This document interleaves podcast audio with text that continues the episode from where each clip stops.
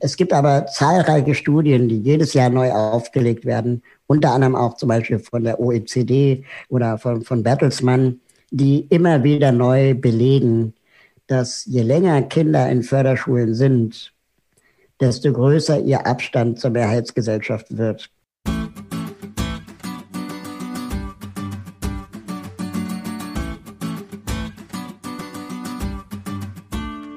Willkommen bei der Marktplatzplauderei, dem Podcast von Lehrermarktplatz.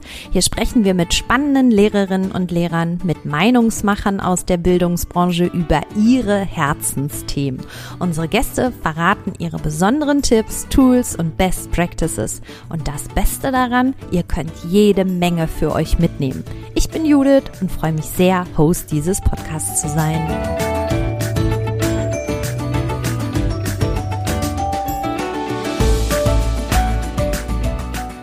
Und herzlich willkommen zur Marktplatzplauderei am heutigen Marktplatzplauderei Mittwoch.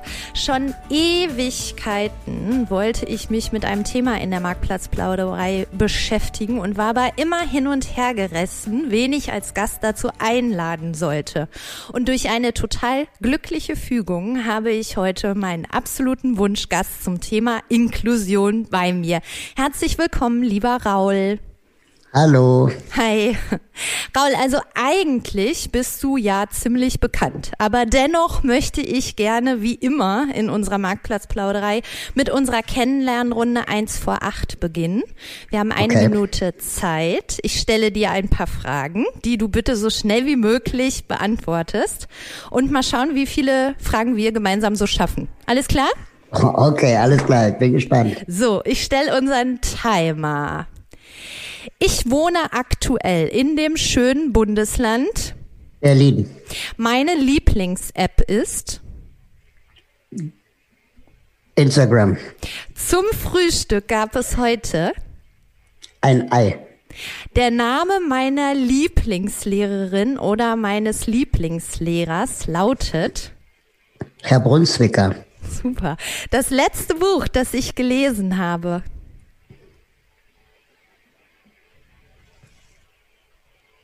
Wahrscheinlich war das, ähm, äh, gute Frage, äh, ähm, empört euch. Ah, sehr gut. Zur Schule gegangen bin ich in Berlin. Nachteule oder Frühaufsteher? Frühaufsteher. Lieblings-Twitter-Account? Die neue Norm. Meine Lieblingsfächer in der Schule waren? Politische Weltkunde und Informatik. Vielen Dank. Super, das war's. Na, da haben wir Gerne. einiges geschafft, würde ich sagen. So, Raul, dann starten wir beide mal mit unserem eigentlichen Thema, Inklusion. Und ich muss dir sagen, dass ich mich selten so auf eine Folge der Marktplatzplauderei vorbereitet habe. Und weißt du warum?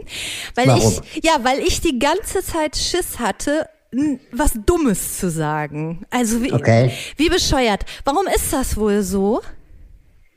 Ähm, ich nehme mal an, dass es irgendwie sehr, sehr viel damit zu tun hat, dass wir einfach als Menschen ohne Behinderung relativ wenig Umgang mit Menschen mit Behinderung in unserem Alltag haben. Und ähm, je älter wir werden, desto schwieriger fällt uns vielleicht auch mal mit etwas Neuem auseinanderzusetzen. Und dann haben wir vielleicht in den Medien mitbekommen, dass man eine Menge falsch machen kann äh, Menschen verletzen kann und das verunsichert dann. Ähm, und ich denke, dass es früher oder später immer äh, um die fehlende Begegnung geht. Ja, ich, also auf jeden Fall, ich stimme dir zu. Ich glaube, das ist ein Grund. Und ähm, ich bin durch solche Bücher wie Sprache und Sein und diese ganzen Rassismusdebatten so dermaßen sensibilisiert, was Sprache auch angeht. Also du sagst ja selbst, dass Leute sich auch schwer tun, Behinderte als Behinderte zu bezeichnen. Dabei wäre es für dich selbst völlig okay, wenn dich jemand als behindert bezeichnen würde. Also welche Rolle spielt eigentlich Sprache im Zusammenhang mit Inklusion? Also ich denke, dass Sprache ein ganz wichtiger Teil davon ist und äh, die Deutschen neigen dann so ein bisschen dazu, äh, lieber Handicap zu sagen oder herausgefordert oder anders begabt oder manchmal auch eingeschränkt äh, oder Special Need. Das ist ja auch gerade so, so ein Trendwort. Ähm, nur um das Wort behindert äh, oder Behinderung nicht sagen zu müssen. Dabei ist äh, Behinderung oder behindert sein, behindert werden eigentlich ja erstmal eine Tatsachenbeschreibung. Und wir müssen uns die Frage stellen, wo kommt diese negative Konnotation her? Und die kommt vielleicht daher, weil wir mitbekommen haben, dass die eigenen Kinder oder wir selber auf dem Schulhof das Wort Behinderung als Schimpfwort benutzt haben. Ähm, also bist du behindert oder was? Ähm, so ähnlich wie wir das vielleicht gemacht haben auf dem Schulhof, äh, als wir gesagt haben, bist schwul. Ähm, was aber ja nicht bedeutet, dass das Wort schwul negativ ist, sondern dass ähm, ähm man das Wort äh, ähm, benutzt hat, um jemanden zu beleidigen. Und ähm, das ist, glaube ich, dann so ein ja, irgendwie in, in eine falsche Richtung geraten, dass wir dann das Wort lieber ganz meiden, anstatt Jugendliche darüber aufzuklären, ähm, dass sie sagen können, was sie wollen, gar keine Frage, dass sie nur dann eben mit den Konsequenzen rechnen müssen und dass es was anderes ist, ob ich einen Kumpel dissen möchte. Ähm, wenn er nicht schwul oder nicht behindert ist, ist das vielleicht auch in dem Moment gar nicht so schlimm. Ähm, wenn ich aber jemanden wirklich damit verletze, weil er behindert ist oder, oder schwul zum Beispiel, dann ähm, hat das ganz andere Konsequenzen. Und ich glaube, jungen Menschen kann man sowas beibringen. Man kann ihnen ein Bewusstsein dafür auch äh, mitgeben, wann etwas okay ist und wann etwas nicht okay ist. Finde ich irgendwie besser, als das Wort komplett zu tabuisieren, ähm, weil dann ähm, wird es so ein Gedankenmonster und ähm, letztendlich braucht man es auch nichts vormachen. Jugendliche äh, äh, brauchen auch ihre Jugendsprache, um sich von Erwachsenen abzugrenzen. Das heißt, wenn ich als Erwachsener da jetzt reingehe und sage, das sagt man nicht, dann sagen sie es halt erst recht. Deswegen glaube ich, ist es äh, der andere Weg klüger. Ja, ich finde, es ist ja auch ein total berechtigtes Thema, nicht nur in diesem Zusammenhang über Reflexion von Sprache mit den Schülern einfach zu sprechen. Also ich bin äh, Deutschlehrerin und das ist ein Standardthema auch, ne? Und warum das dann auch nicht an solchen Themen einfach auch in der Schule nochmal deutlich machen, einen bewussten Umgang mit Sprache zu pflegen. Wobei ich glaube, also mh, hm,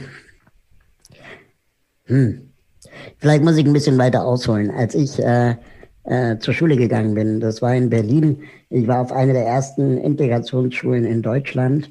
Ähm, und äh, mir war überhaupt nicht klar, dass das was Besonderes ist. Ich dachte, alle Kinder mit und ohne Behinderung gehen gemeinsam zur Schule. Ich habe erst nach meiner Schullaufbahn verstanden, dass meine Schulform was äh, Einmaliges war damals. Ähm, aber ich fand es immer komisch, wenn das Thema Behinderung in der Klasse aufkam und dann irgendwie alle mich angeguckt haben. Ähm, so, so nach dem Motto, so wie Raul. Und ähm, ich habe mich aber in den meisten Situationen in der Klasse gar nicht als der Behinderte gefühlt, ähm, sondern ich war halt derjenige, der genauso gut oder genauso schlecht war in Mathe wie, wie die anderen auch. Nur beim Sport gab es halt Ausnahmen, ähm, so dass dann, wenn wir dann im Religionsunterricht äh, die Vorstadtkrokodile geguckt haben, äh, plötzlich das Thema äh, äh, Behinderung so groß wurde, weil ich in der Klasse bin. Und das, das hat mich dann eher beschämt. Ich wollte dann eher äh, äh vor Scham im Erdboden versinken, als ähm, jetzt Objekt zu sein, um sich an einem Thema abzuarbeiten. Ja, also über dieses Thema, was du dir so vorstellst, wie das so in der Schule eigentlich ideal laufen könnte oder aussehen müsste, würde ich gleich nochmal zu sprechen kommen. Ich würde gern am Anfang nochmal einen Schritt zurück machen und zwar mhm. ganz schlicht, was bedeutet für dich denn Inklusion? Also was ist deine Definition? Ähm, das ist jetzt nicht meine Definition, aber eine Definition, die ich vor Jahren mal vom äh, Jugendpsychotherapeut Fred Siebert gehört habe. Ähm, das war die Definition, dass Inklusion kein Ziel ist, sondern ein Prozess. Und zwar der Prozess der Annahme und der Bewältigung von menschlicher Vielfalt. Ähm, und ich finde, in diesem Satz steckt super viel drin. Nämlich einmal, dass Inklusion keine Checkliste ist. Ja, also wir können nicht sagen, ja, wenn wir diese zehn Schritte gemacht haben, dann ist Inklusion abgehakt. Genauso wie die Gleichberechtigung zwischen Mann und Frau ähm, keine Checkliste ist, sondern wir wahrscheinlich, je weiter wir in der Gleichberechtigungsthematik kommen, desto mehr Ungleichberechtigung entdecken wir. Ja, ähm, und desto mehr müssen wir uns dafür einsetzen und desto selbstverständlicher muss es eigentlich sein, dass äh, Männer und Frauen die gleichen Rechte haben. Ähm, und es ist also nicht äh, etwas, also wir streben einem Ideal entgegen. Es ist also ein Prozess. Und ähm, gleichzeitig der Annahme und der Bewältigung von menschlicher Vielfalt meint, dass, dass niemand gesagt hat, es wird einfach. Und äh, niemand hat gesagt, das ist kostenlos.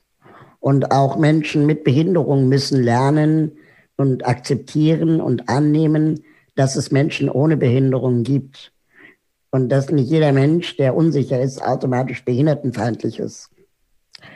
Aber vor allem müssen nicht behinderte Menschen lernen, dass ähm, Menschen mit Behinderung genauso ein Recht darauf haben, am Leben teilzuhaben und nicht nur teilzuhaben, das heißt im Kinosaal den Film gucken zu können, ja, sondern teilhaben bedeutet auch auf der Leinwand als Liebhaberin zu erscheinen. Und ähm, das, das dann geht dann in Richtung auch Teilgabe. Ja, und äh, Inklusion ist vielleicht ähm, Teilhaben und Teilgeben in allen Lebensbereichen. Ja, das ist eine schöne Definition. Und in letzter Zeit taucht immer vermehrt dieser Begriff Ableismus. Ich weiß jetzt gar nicht, ob ich es richtig ausgesprochen ja. habe, aber vielleicht kannst du das auch nochmal erklären. Ähm, Ableismus meint sowas wie Behindertenfeindlichkeit.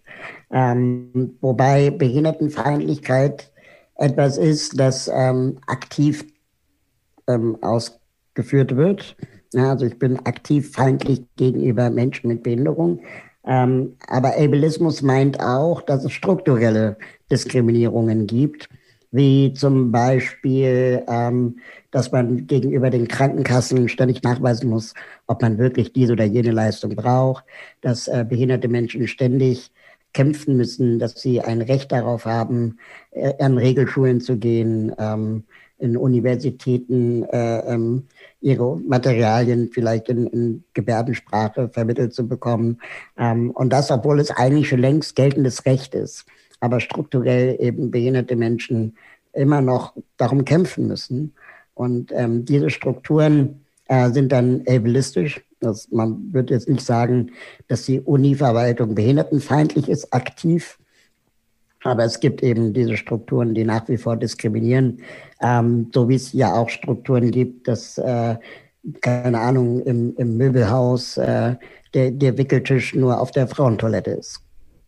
Ja, stimmt. Sowas gibt es auch. Also zu diesem Thema passt auch äh, ganz gut. Du hast auf deiner Insta-Seite, ist jetzt ein bisschen länger her, so ein Bullshit-Bingo zum Thema Inklusion gepostet. Also in diesem Zusammenhang auch, welche Aussagen sind so die, wo du echt sagst, boah, das kann ich echt nicht mehr hören? Also eine ganz aktuelle Aussage, die ich ständig höre und die ich wirklich nicht mehr hören kann, ist ähm, die Aussage, wir müssen die Barrieren in den Köpfen senken. Oder ähm, wir sind doch alle irgendwie behindert. Ähm, diesen, das habe ich noch nie Menschen, gehört. Was, echt? Ja, ja oder wir haben doch alle unsere Päckchen zu tragen. Und ähm, dann sage ich immer, ja, aber da, äh, ich habe ein Päckchen mehr zu tragen. ne? Und äh, das äh, negiert letztendlich auch die, die Erfahrung behinderter Menschen, äh, wenn man sagt, na, wir sind doch alle früher oder später behindert oder irgendwo behindert, ähm, weil aktuell gibt es nun mal äh, Erfahrungen der, der Diskriminierung, die andere ohne Behinderung nicht machen. Ähm, und die Aussage, wir müssen die Barrieren in den Köpfen senken, das ist halt so, wie wenn man zu Menschen mit Migrationshintergrund sagt, ja, also für mich gibt es keine Hautfarben. Ähm, damit negiert man auch letztendlich äh, existierende Diskriminierung, also Rassismus. Ähm, und, und man stellt sich selbst irgendwie dann auch so als aufgeklärt dahin, ähm, auch in so Sätzen wie, ähm, naja, für mich bist du nicht behindert. Schade eigentlich, weil äh, vielleicht liegt ja in der Behinderung auch ein Wert, äh, auch eine Expertise, eine Erfahrung, äh, eine Perspektive auf die Welt, die, die man wertschätzen kann, anstatt sie einfach wegzuignorieren. Und wenn man sagt, wir müssen die Barrieren in den Köpfen senken, um darauf zurückzukommen, dann hinterlässt das oft so einen Kopfnicken. Aber konkret, was wir jetzt dagegen tun können, ähm, hat noch niemand beantwortet. Und ich glaube auch nicht, und damit kommen wir eigentlich zum Anfang deiner Frage, zur ersten Frage, ich glaube auch nicht, dass es ähm, ausreicht, Barrieren in den Köpfen zu senken, sondern ich glaube, wir müssen ähm, Begegnungen schaffen. Ähm, das heißt, wenn, wenn deine Kolleginnen eine Behinderung haben oder deine Schülerinnen eine Behinderung haben oder deine Vorgesetzten ähm, oder deine Familienmitglieder, ähm, dann sinken die Barrieren in den Köpfen automatisch, weil wir lernen und sehen ja, wie die Menschen im Alltag äh, klarkommen. Und dann bauen wir auch unsere eigenen Vorurteile ab. Aber ich glaube nicht, um mal ein übertriebenes Bild zu zeichnen, dass man einen Nazi jemals überzeugen konnte, kein Nazi zu sein, äh, durch, indem er eine Broschüre gelesen hat, dass Ausländer auch Menschen sind. Sondern das Einzige, was einen Nazi überzeugen konnte, war die Begegnung und nicht die Aufklärung. Mhm. Ja, genau. Und diese Begegnung kann ja gerade Schule total gut leisten. Und ich glaube, unsere Absolut. Hörerin interessiert jetzt sicher brennend, wie betrachtest du unser Schulsystem in Deutschland im Hinblick auf die Inklusion? Ähm, das Problem ist, glaube ich, dass wir in Deutschland ständig glauben, wir hätten in jeder Kategorie den eingebauten Weltmeister ähm, sei es im Umweltschutz, sei es in der sozialen Gerechtigkeit, sei es in der Schulbildung. Und ähm, die Realität ist leider gerade im Bereich Inklusion und, und Schule äh, ähm, das Gegenteil. Deutschland ist innerhalb Europas hinteres Mittelfeld, was die Inklusion behinderter Kinder in Regelschulen angeht. Und das, obwohl Deutschland vor elf Jahren die UN-Behindertenrechtskonvention unterschrieben hat, in der ähm, sie sich verpflichtet haben, äh, dass Kinder mit Behinderung äh, ein Recht haben, auf jede Regelschule zu gehen, die sie wollen. Und in Deutschland argumentieren wir die ganze Zeit, dass ähm, die Pädagoginnen und Pädagogen nicht ausgebildet sind an Regelschulen. Wir argumentieren dagegen, ähm, dass die Kinder mit Behinderung an einer Regelschule ja gemobbt werden könnten, ähm, dass sie an einer Förderschule besser gefördert werden.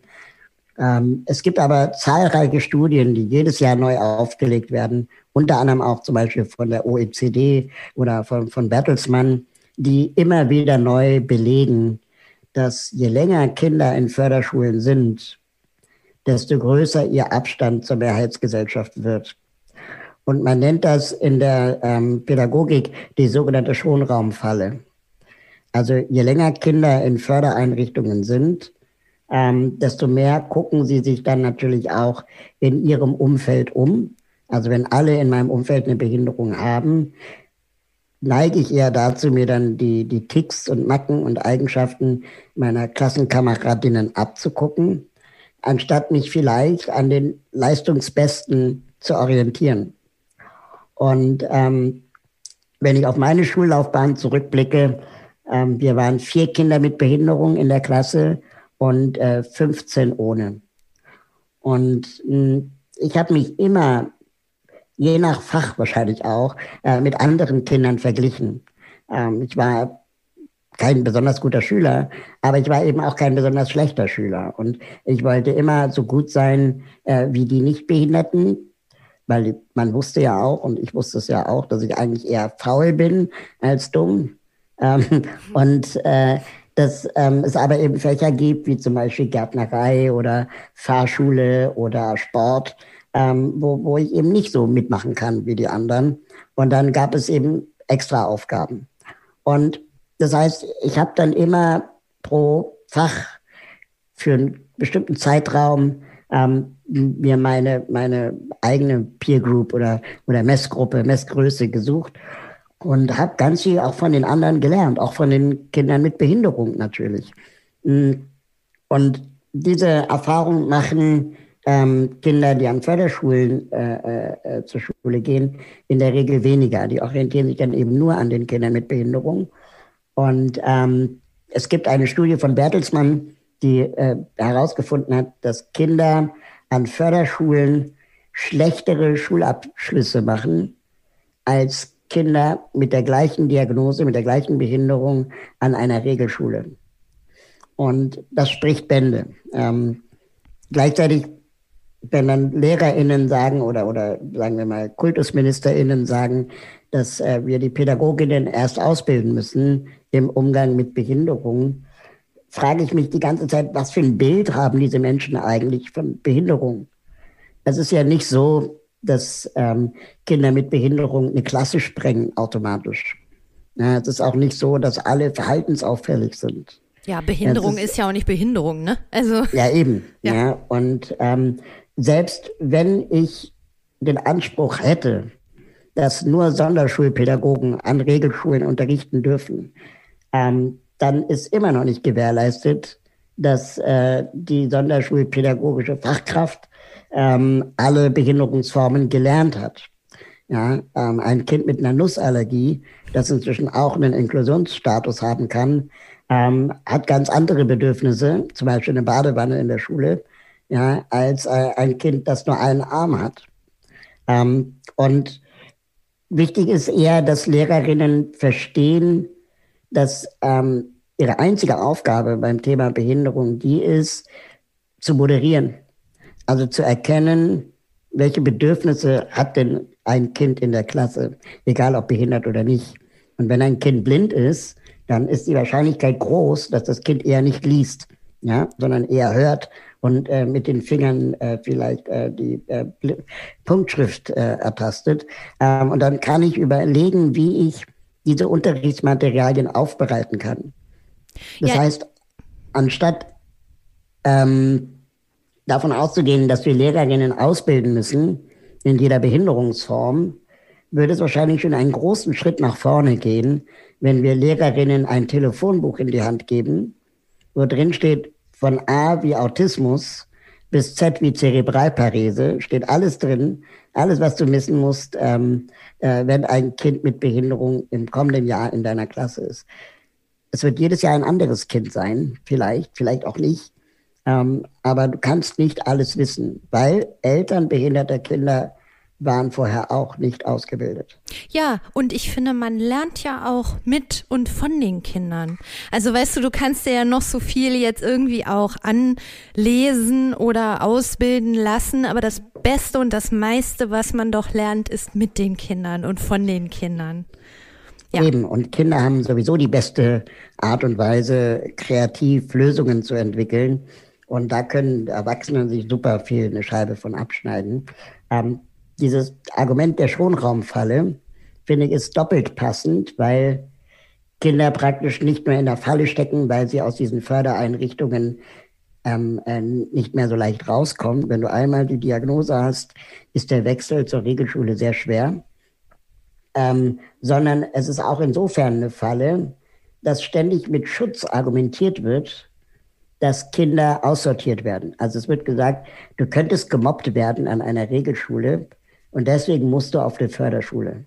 Das ist genau das Gleiche, wie wenn man Frauen sagt, wenn du nicht gemobbt werden willst, dann trag keinen Minirock.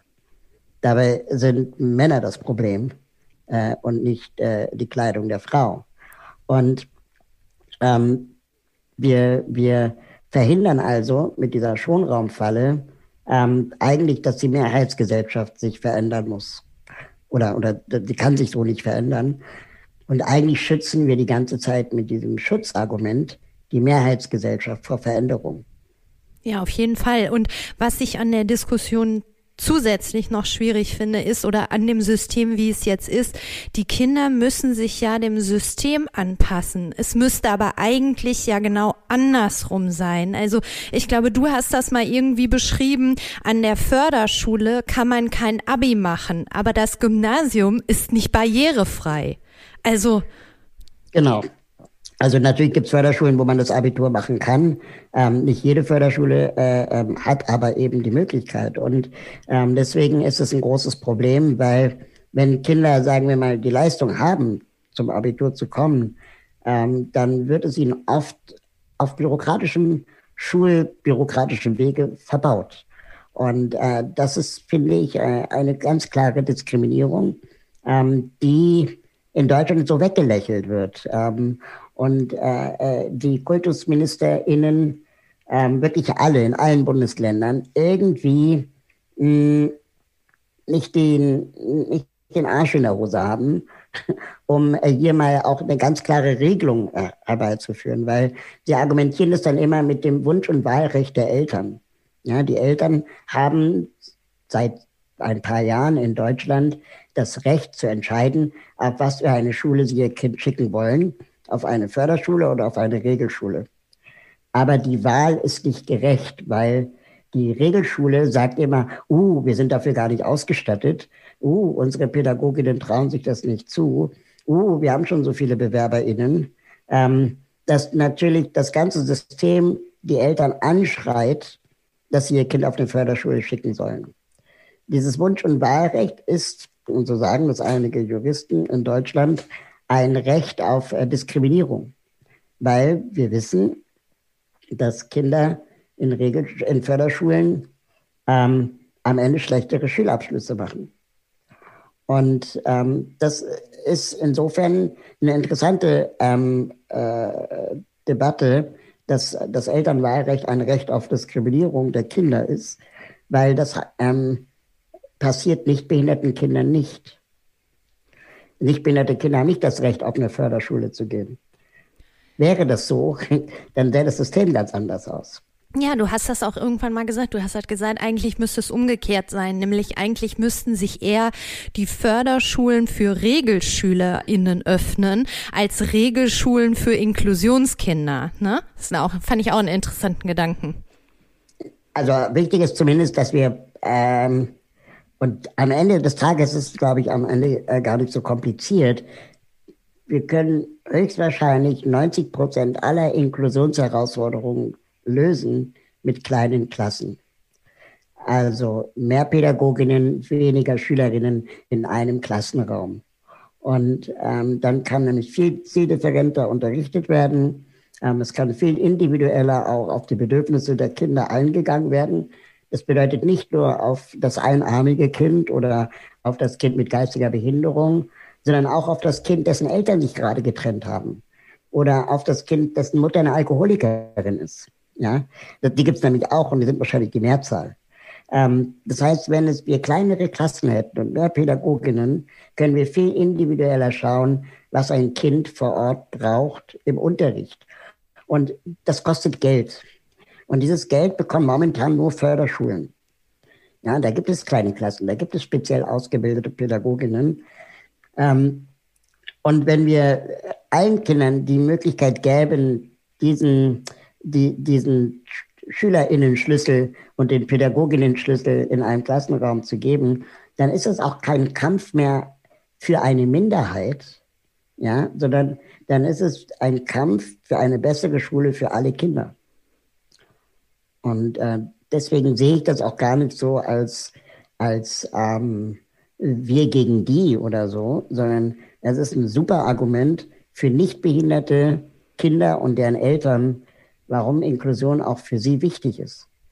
Ja, und am Ende des Tages geht es ja einfach auch darum, dass unsere Schulen auch die Diversität unserer Gesellschaft einfach auch abbilden sollten. Ne?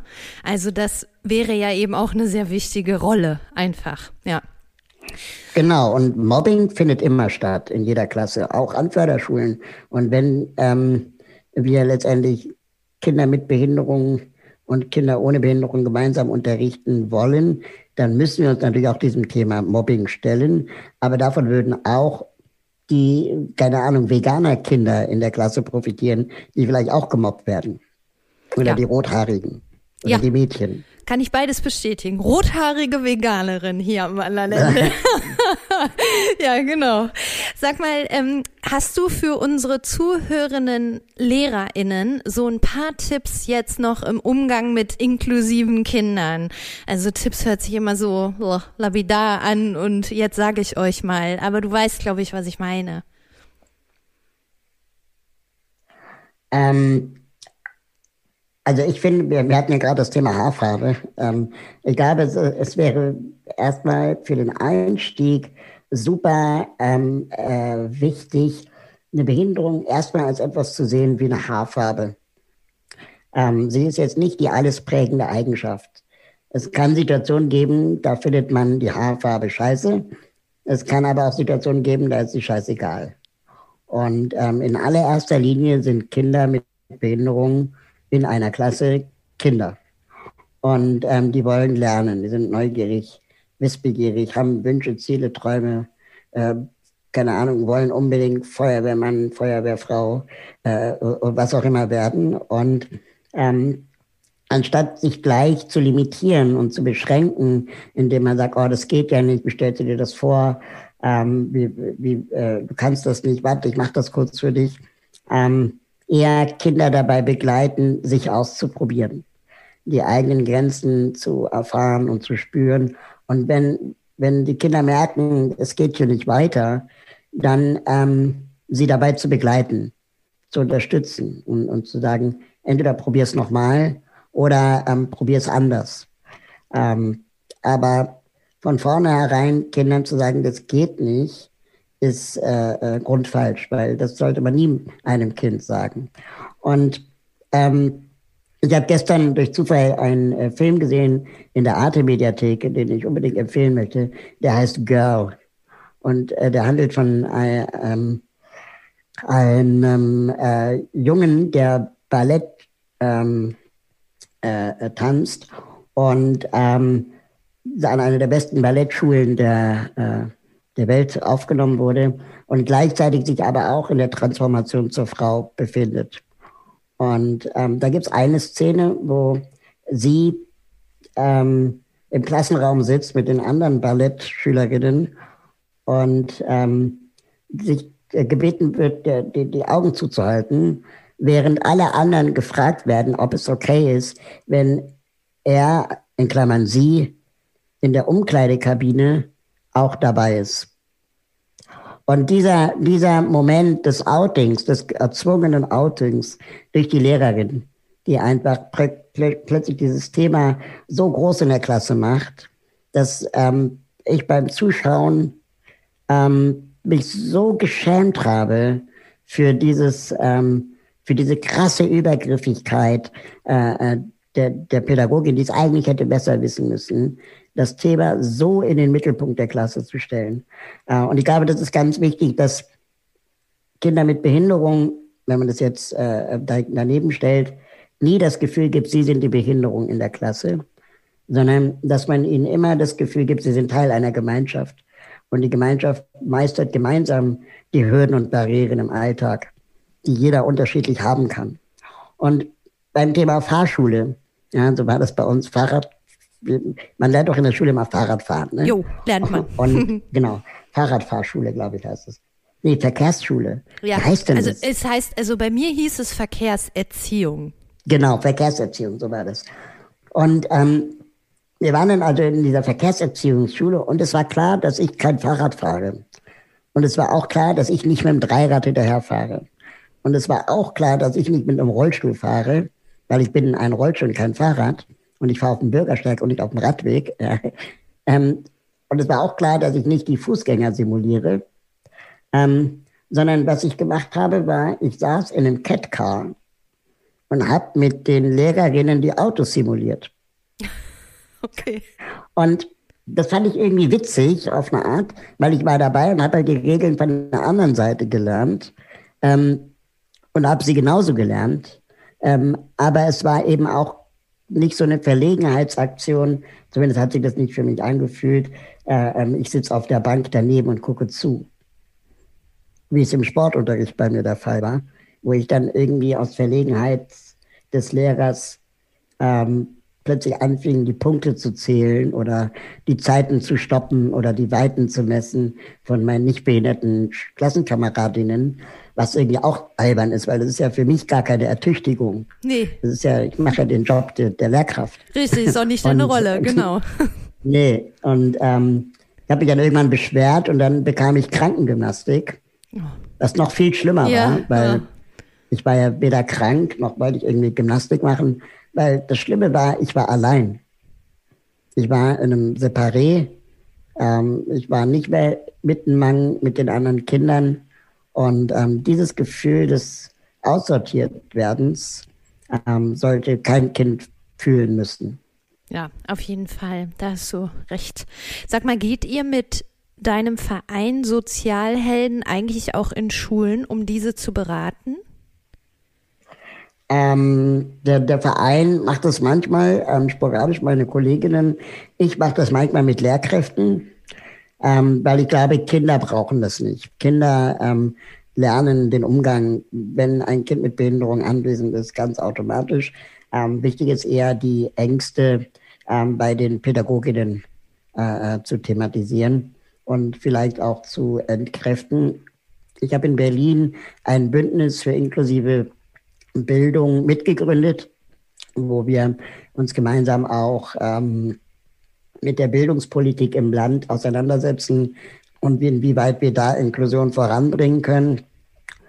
Und ähm, bin auch äh, Botschafter des Kinofilms äh, Die Kinder der Utopie, ähm, wo ähm, witzigerweise meine Grundschule porträtiert wird, beziehungsweise Kinder von damals, äh, von dort, ähm, zwölf Jahre lang begleitet wurden, ähm, was aus ihnen geworden ist, die an dieser Schule waren.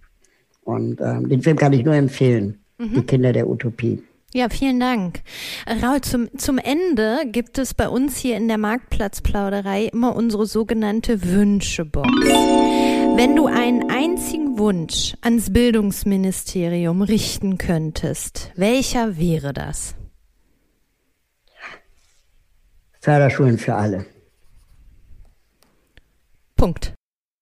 Ich denke, Förderschulen für alle trifft es ganz gut. Ich glaube, wir müssen in Deutschland dafür sorgen, ähm, und das gilt ja nicht nur für, für Inklusion, das gilt ja momentan gerade für ganz viele Themen, für die Digitalisierung, für ähm, Renovierung, für kleine Klassen, für flexibles Lernen, für den Phänomenenunterricht und so. Und das sind ja alles Dinge, wo andere Länder wesentlich weiter sind als Deutschland. Und mir ist schon auch klar, dass ähm, man das nicht mal eben so machen kann. Aber ich habe den Eindruck, dass wir in Deutschland die Kirche schneller verändert bekommen als die Schule. Und ähm, ich finde es auch problematisch, wenn ähm, alte weiße Männer äh, in Gymnasien sitzen und Rektorinnen oder Rektoren vor allem sind, die irgendwie immer noch sich auf, auf die Metapher der Dichter und, Denk Dichter und Denker berufen, ja, wo, wo, wo man damit heute auch keinen Preis mehr gewinnen kann, nur weil in Deutschland mal, mal Goethe und Schiller waren. Ähm, ja, was wir brauchen, ist doch ein Update der, der Schule. Und das fängt bei, bei der Inklusion an, geht über, über, über WLAN, Digitalisierung ähm, und vor allem Empowerment von Schülerinnen. Es macht keinen Sinn, Gedichte auswendig zu können, wenn ich nicht gelernt habe, medienkompetent zu sein oder im Team zu arbeiten. Und das gilt nicht nur für die Schülerinnen, sondern auch für die Pädagoginnen. Und und wir glauben, dass der Unterricht immer noch frontal stattfinden muss. Es wird zwar immer gesagt, nee, das machen wir ja so gar nicht mehr, aber geht doch mal in die Schulen, guckt euch das doch mal an. Die Leute, die sagen, wir machen das nicht mehr. Es wird permanent gemacht, Frontalunterricht. Da wird nicht im Team gearbeitet, nicht so, wie es gehen könnte. Ja, ich glaube, da sprichst du aber auch vielen äh, Lehrerinnen und Lehrern auch aus der aus der Seele, weil die ja wiederum auch immer äh, unter gewissen Rahmenbedingungen äh, zu arbeiten haben, die halt alles andere als optimal sind, ne? Und was sich auch viele nochmal anders wünschen würden, sehr anders und auch vor allen Dingen mehr Freiheit für die einzelnen Schulen, dass die gestalten können, wie sie möchten. Ja, genau. Und ähm, genau das ist ein ganz wichtiger Punkt, dass Lehrerinnen ähm, natürlich, ich möchte für die Lehrerinnen auch meine Lanze brechen. Ja? Also ich hatte tolle Lehrerinnen und natürlich gibt es bei der Anzahl an Lehrerinnen, die man hat, auch immer Pfeifen. Ja, das ist ganz normal. Und wahrscheinlich ist die Pfeifenquote bei Lehrerinnen genauso hoch wie unter Briefträgerinnen und, und Busfahrerinnen. Ja? Ähm, das sind jetzt nicht alles äh, äh doofe Menschen. Ähm, ich, ich finde es unglaublich wichtig, dass wir anerkennen, dass Lehrerinnen seit Jahrzehnten immer mehr arbeiten müssten für die gleiche, äh, ähm, für den gleichen Beruf. Ja, die Klassen werden größer, plötzlich gibt es PISA, die Dinge werden vergleichbarer. In den 90ern gab es bei uns in der Klasse die Debatte, ob wir Kinder aus Jugoslawien mit aufnehmen, äh, vom Kosovo-Krieg. Ähm, dann gab es jetzt äh, die Willkommensklassen ja, mit der äh, äh, Unterbringungskrise und, und den, den, den, Flüchtlingen, die in Deutschland Schutz gesucht haben. Ähm, und jetzt auf einmal kommen die Kinder mit Behinderungen, die auch kommen wollen. Und ähm, die Lehrerinnen verstehe ich dann, wenn sie sagen, was sollen wir denn noch alles machen?